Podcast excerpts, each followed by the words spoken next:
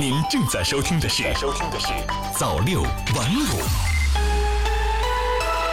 朋友你好，欢迎收听朝六晚五晚间新闻。今天是二零一九年三月二十日，星期三，一起来盘点一下今天的大事小情。新华社授权播发《中华人民共和国外商投资法》。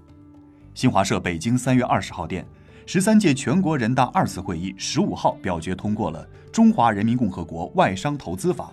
国家主席习近平签署第二十六号主席令予以公布。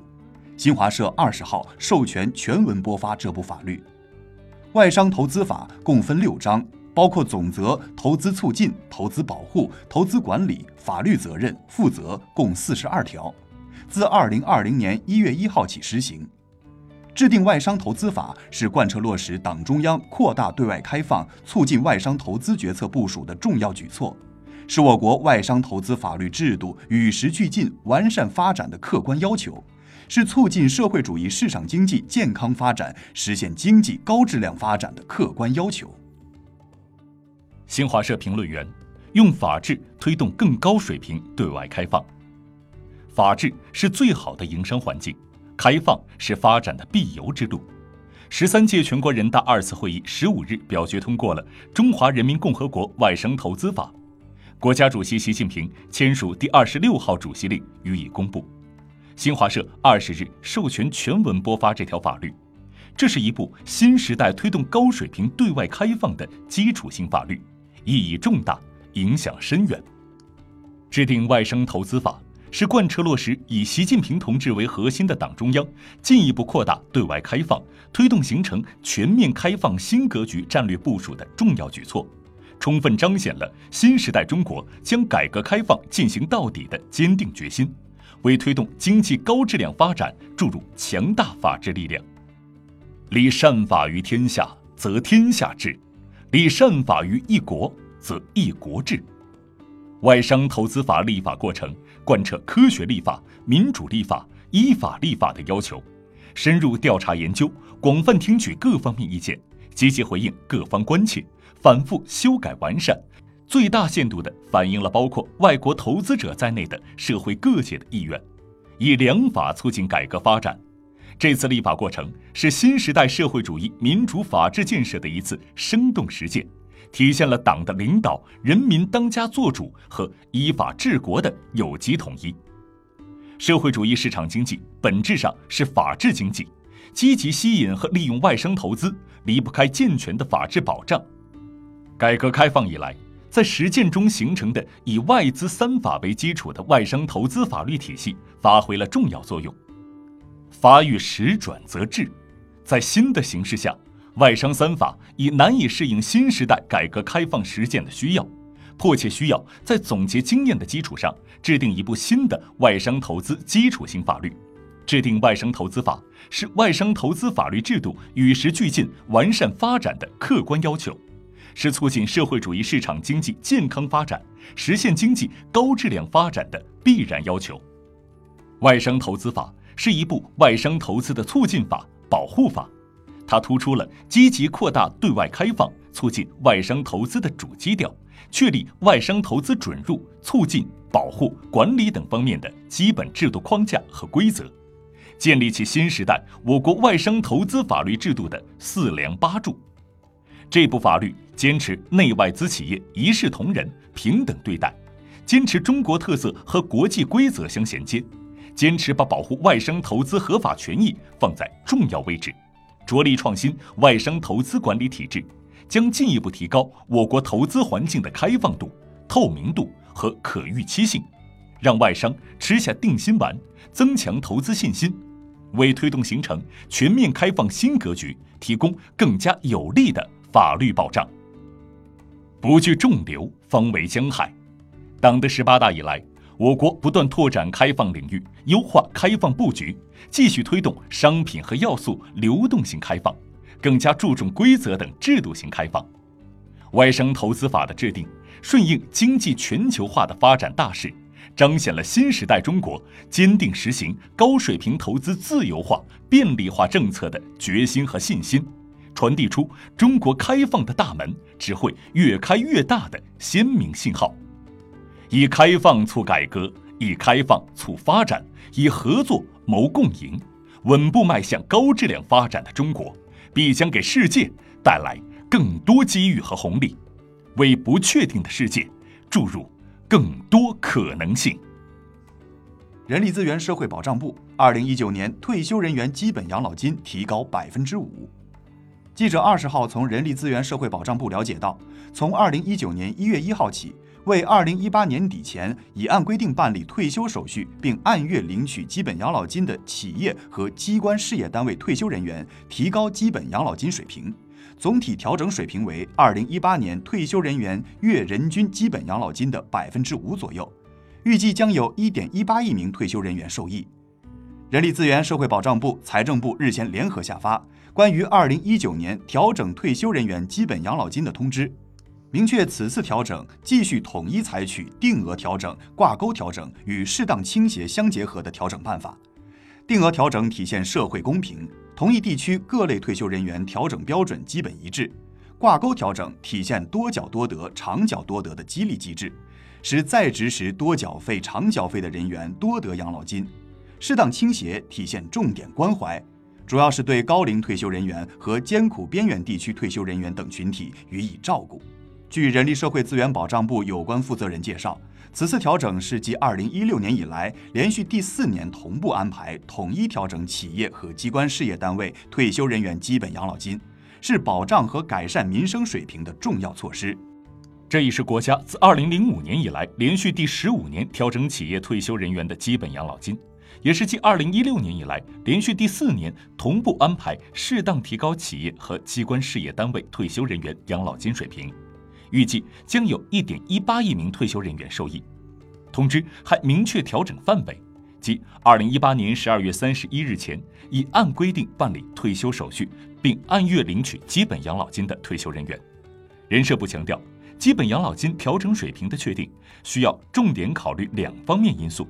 一是经济增长对退休人员基本生活的影响，主要是职工平均工资增长、物价上涨情况；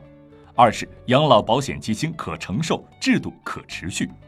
一方面，经过多年的改革开放，我国经济发展进入新常态，已由高速增长阶段转向高质量发展阶段，经济增速放缓。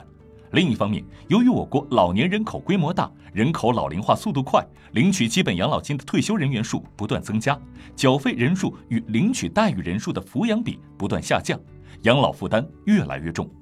同时，国家明确下调城镇职工基本养老保险缴费比例，养老保险基金收支压力进一步增大。人社部表示，这样的情况下，国务院决定，二零一九年总体调整比例与二零一八年持平。既能体现广大退休人员适当分享经济社会发展成果，又充分考虑退休人员长远权益，有利于增强人民群众获得感、幸福感、安全感，更有保障，也更可持续。在调整办法上，人社部表示，今年将继续坚持并轨原则，企业和机关事业单位统一实行定额调整、挂钩调整与适当倾斜相结合的三结合调整办法。其中，定额调整指同一地区各类退休人员统一增加相同额度的养老金，体现社会公平；挂钩调整指增加的养老金与个人缴费年限、养老金水平挂钩，体现多缴多得、长缴多得的激励机制，使在职时多缴费、长缴费的人员多得养老金。适当倾斜体现重点关怀，主要是对高龄退休人员等群体予以照顾。不过，人社部也强调。由于各地经济发展水平、退休人员基本情况等不尽一致，地区之间的具体调整办法会存在一定差异。具体到百分之五左右的调整比例，这是企业和机关事业单位全部退休人员待遇调整的总体人均水平，并不是企业和机关事业单位退休人员分别以各自人均养老金水平为基数，都按照百分之五的比例调整。由于缴费年限和养老金水平不同等原因。退休人员实际增加的养老金绝对额是不同的，对应到占个人养老金的比例也是不同的。从时间进度上，各地要在二零一九年五月三十一号前，结合本地区实际制定具体实施方案，并报送人社部和财政部。但对退休人员而言，无论各地在何时开始组织发放，都将从二零一九年一月一号起补发。值得注意的是，通知明确。对自行提高调整水平、突破调整政策、存在违规一次性补缴或提前退休行为的地区，将予以批评问责，并相应扣减中央财政补助资金。人社部表示，这一政策主要是为了严肃工作纪律，加强对地方监管，确保养老保险基金中央调剂制度顺利实施，并不会因此影响退休人员个体的调整水平，也不会因此影响基本养老金的按时足额发放。二零一八年五月三十号，国务院发布关于建立企业职工基本养老保险基金中央调剂制度的通知，决定建立养老保险基金中央调剂制度，自二零一八年七月一号起实施。其中明确提出了统一政策的基本原则，强调国家统一制定职工基本养老保险政策，逐步统一缴费比例、缴费基数核定办法、待遇计发和调整办法等。挂证执业药师纳入信用管理黑名单。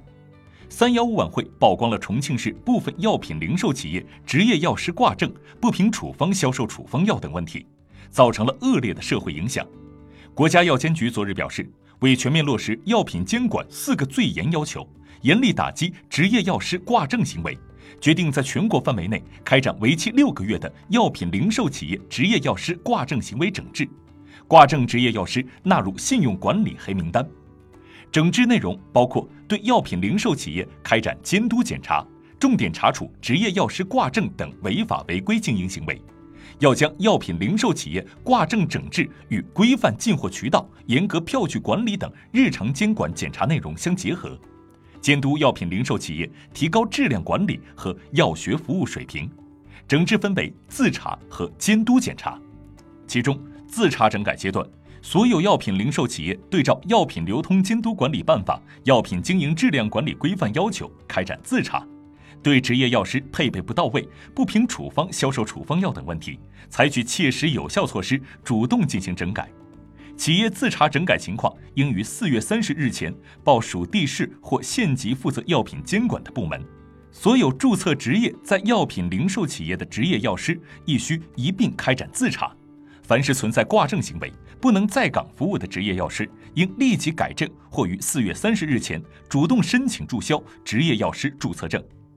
监督检查阶段从五月一日开始，凡检查发现药品零售企业存在挂证执业药师的，按严重违反药品经营质量管理规范情形，撤销其药品经营质量管理规范认证证书；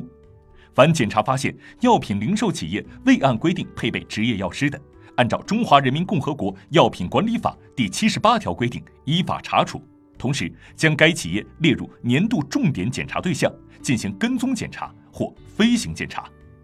凡检查发现药品零售企业未按照规定销售处方药的，依据《药品流通监督管理办法》第三十八条规定予以处罚。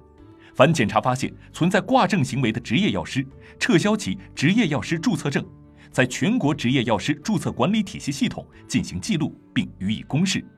在上述不良信息记录撤销前，不能再次注册执业。挂证的药店和药师也将面临惩罚。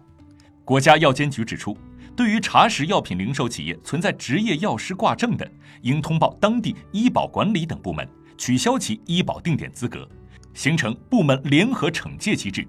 对于查实的挂证执业药师，撤销其执业药师注册证，并对外公示，要将挂证执业药师纳入信用管理黑名单，积极探索多部门联合惩戒、共同打击的长效机制。最高检重拳打击假劣农资犯罪。新华网北京三月二十号电：假劣农资严重危害国家粮食安全，损害人民群众合法权益，影响社会稳定，必须下大力气严格治理。最高人民检察院日前印发《关于进一步做好2019年农资打假工作的意见》，对检察机关充分发挥职能作用、积极开展农资打假工作进行了全面部署。意见要求，各地检察机关要积极履行职责，依法严惩农资类犯罪活动。不仅确定了工作重点，如要以农村和城乡结合部、农资经营集散地、种养殖生产基地、菜篮子产品主产区为重点地区。以涉及假冒伪劣种子、农药、肥料、兽药、饲料和饲料添加剂、农机等犯罪为重点领域；以生产销售伪劣产品罪、生产销售伪劣农药、兽药、化肥、种子罪、假冒注册商标罪、非法经营罪等为重点罪名；还要充分发挥批捕、起诉、立案监督、审判监督等职责，开展工作。意见指出，各地检察机关对办案中发现的社会管理薄弱环节，要适时有针对性地制发检查建议，堵塞社会管理漏洞，促进农村工作的健康发展。检察机关刑事、民事、行政、公益诉讼等检察部门要密切配合，有意识地形成对农资安全和农民权益的全方位保护。要主动与有关行政部门、公安机关畅通信息交流、检测鉴定等合作渠道，运用好农资打假联席会议机制，进一步形成工作合力。好了，听众朋友，今天的内容就是这些，我们明天再见。早六晚五，新华媒体创意工厂诚意出品。